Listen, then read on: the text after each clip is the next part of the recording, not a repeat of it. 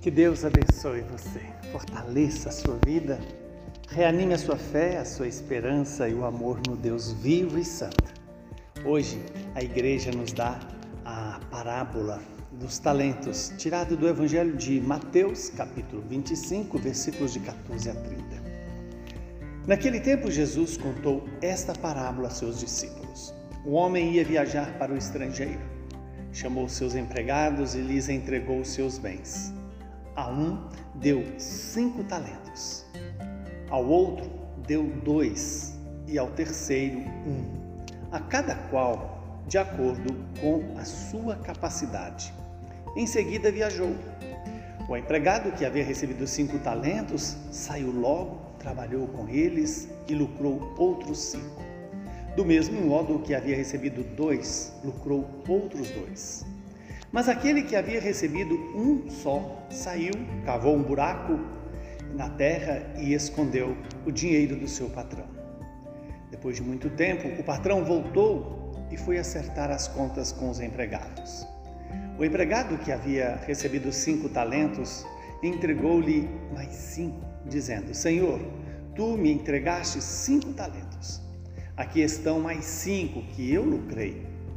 O patrão lhe disse: Muito bem, servo bom e fiel. Como foste fiel na administração de tão pouco, eu te confiarei muito mais. Venha participar da minha alegria. Chegou também o que havia recebido dois talentos e disse: Senhor, tu me entregastes dois talentos. Aqui estão mais dois que eu lucrei. O patrão lhe disse: Muito bem, servo bom e fiel. Como foste fiel na administração de tão pouco, eu te confiarei muito mais. Venha participar da minha alegria. Por fim chegou aquele que havia recebido apenas um talento e disse: Senhor, eu sei que és um homem severo, pois colhes onde não plantaste e ceifas onde não semeaste. Por isso fiquei com medo e escondi o teu talento no chão. Aqui tens o que te pertence. O patrão lhe respondeu: Servo mau e preguiçoso. Tu sabias que eu colho onde não plantei, ceifo aonde não semeei? Então devias ter depositado o meu dinheiro no banco, para que ao voltar eu recebesse com juros o que me pertence. Em seguida, o patrão ordenou Tirai dele o talento e dai-o àquele que tem dez. Porque a todo aquele que tem será dado mais e terá em abundância, mas aquele que não tem, até o que tem, lhe será tirado. Quanto a este, servo inútil, jogai-o lá fora, na escuridão. Ali haverá choro e ranger de dentes. Palavra da salvação. Glória a vós, Senhor. Que esta palavra se cumpra em nosso favor. O Senhor hoje nos revela a nossa responsabilidade com tudo aquilo que Ele nos deu, com tudo aquilo que Ele entregou para nós. Certamente, esse Senhor que distribui os seus talentos é a figura de Jesus Cristo, que dá a cada um de nós a vida. E a vida é para ser multiplicada pelo gesto de caridade, pela vida familiar, pela vida profissional, pela vida humana aqui na terra. Vejamos bem, cada talento equivaleria a cerca de 20 anos de trabalho, de salário de trabalho.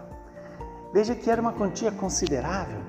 Também é o símbolo, esses talentos é o símbolo da vida que Deus nos oferece, dos dons que Deus nos dá, daquilo que Deus nos dá como oportunidade para fazer presente o nosso trabalho, a nossa cooperação mas a riqueza toda é de Deus.